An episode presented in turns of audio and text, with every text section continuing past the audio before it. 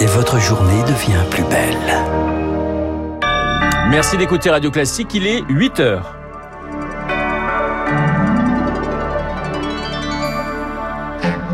La matinale de Radio Classique avec Renaud Blanc. Déplacement pour les deux finalistes de la présidentielle, Emmanuel Macron et dans le Grand Est, Marine Le Pen dans l'heure, avec un objectif commun, séduire les électeurs de Jean-Luc Mélenchon.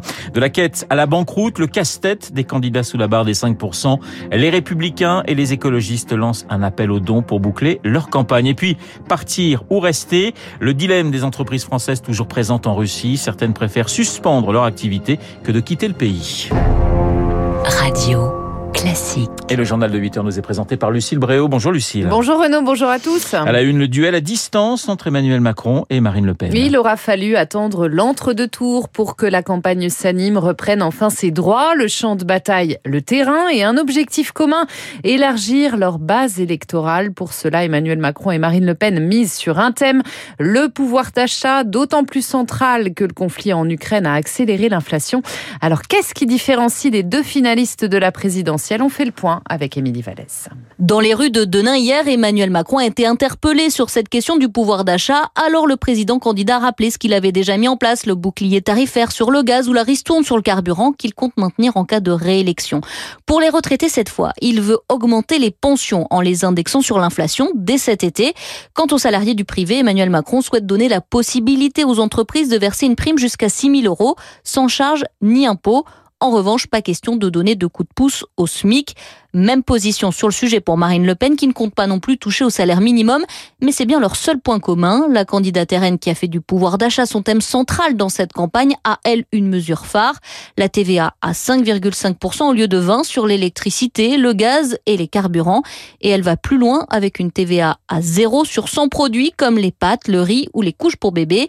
Elle souhaite aussi encourager les hausses de salaire en exonérant de cotisations patronales toute augmentation de 10% jusqu'à trois fois le SMIC. Qui regarde vers les électeurs de Jean-Luc Mélenchon. Emmanuel Macron se rend à Mulhouse puis Strasbourg aujourd'hui, deux villes qui ont placé l'insoumis en tête dimanche. Marine Le Pen, elle sera à Vernon dans l'heure pour une conférence de presse sur le thème de la démocratie.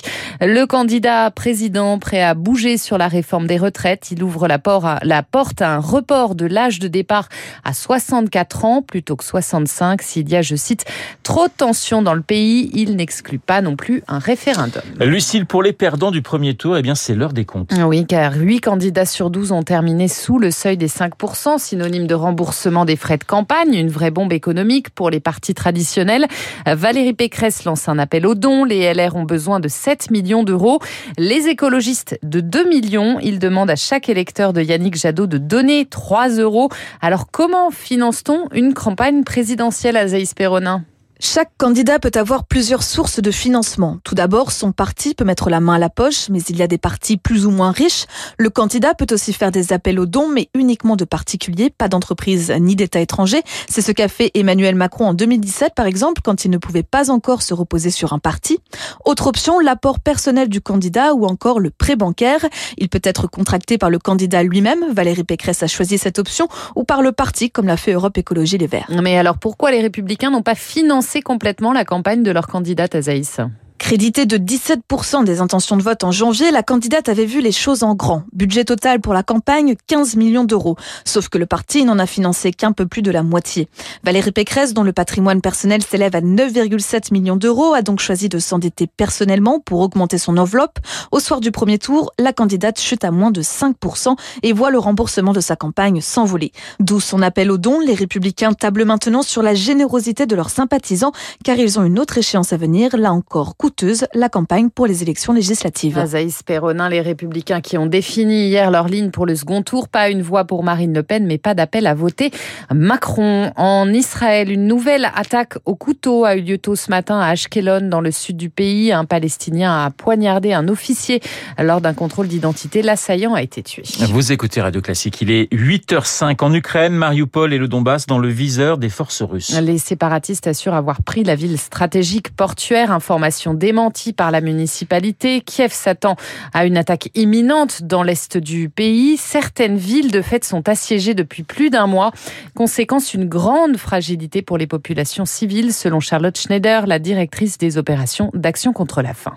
On commence à voir en Ukraine, qui est un des principaux pays producteurs de blé au monde, de l'importation de blé pour pouvoir faire du pain. Les silos sont pleins, mais dans des zones qui ont été bombardées et donc qui sont aujourd'hui plus fonctionnelles pour transformer les grains en moulures qui peuvent être utilisés pour faire du pain. La deuxième chose, c'est l'impossibilité pour les camions venant d'Europe de pouvoir entrer en Ukraine pour approvisionner. Donc aujourd'hui, nous commençons à relever des cas d'anémie, c'est-à-dire une qualité nutritionnelle qui n'est pas suffisante.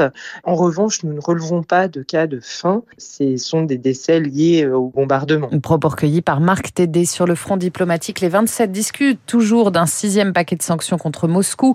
La France, de son côté, annonce l'expulsion de six espions russes qui officiaient sous couvert de leur ambassade à Paris. Et je vous rappelle mon invité juste après ce journal, le géopolitologue Dominique Moisy. Lucille, les entreprises françaises encore présentes en Russie font toujours face au même dilemme. Partir ou rester? Hier, la Société Générale a annoncé qu'elle quittait la Russie. La pression était devenue trop forte. Plutôt que de partir, d'autres font le choix de suspendre leurs activités, Rick à l'image de Renault ou d'Yves Rocher, nombre d'entreprises ont annoncé une suspension de leurs activités en Russie, mais peu se sont risqués à acter un départ effectif. L'essentiel est de temporiser, analyse l'économiste Renaud Foucard. Tant qu'ils n'arrivent pas à trouver d'acheteurs, leur argument c'est que s'ils sortent maintenant, bah, finalement c'est juste faire un cadeau à la Russie sans avoir de contrepartie particulière. Car cela signifierait un abandon des investissements, des usines, du savoir-faire. C'est le choix fait par Total par exemple. Une stratégie de l'attente d'autant plus justifiée que le secteur de l'énergie n'est pas touché par les sanctions occidentales. On ne peut pas demander à des entreprises privées de faire l'effort que font pas les États. Il y a une certaine euh, hypocrisie des gouvernements européens qui continuent à acheter massivement les matières premières russes tout en demandant à leurs entreprises de se retirer individuellement. Autre épine dans le pied des grands groupes, le risque de subir les mesures de rétorsion du Kremlin. Moscou envisage de nationaliser les outils de production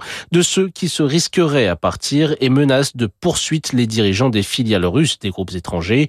Maître Olivier Attias, spécialiste des sanctions économiques. La pression est grandissante. Quelle que soit la décision, ce sera une décision qui sera difficile à assumer d'un point de vue russe ou encore une fois d'un point de vue européen. Difficile également à assumer au niveau de l'image de ces entreprises à mesure que le conflit en Ukraine se prolonge. Le décryptage d'Éric Kioch, c'est la première fois qu'elle sortait de Russie dans cette ampleur pour être exposée à l'étranger. La collection Morozov a attiré 1 250 000 visiteurs à la Fondation Vuitton à Paris. Deux tableaux ne rentreront pas en Russie comme prévu. L'un appartient à un oligarque russe, l'autre à un musée ukrainien. Et puis ce concert du violoncelliste Gauthier Capuçon aujourd'hui à 11h à Lviv en Ukraine, concert pour la paix. Gauthier Capuçon qui interprétera entre autres la méditation de Thaïs de Jules Massenet.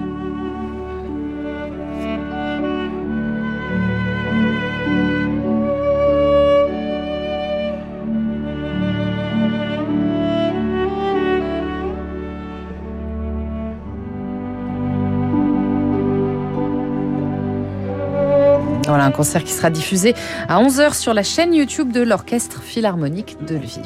Merci Lucille, le journal de 9h présenté par euh, Lucille Bréau. Dans un instant, mon invité Dominique Moisy. Auparavant et juste avant, l'édito politique de Guillaume Tabar.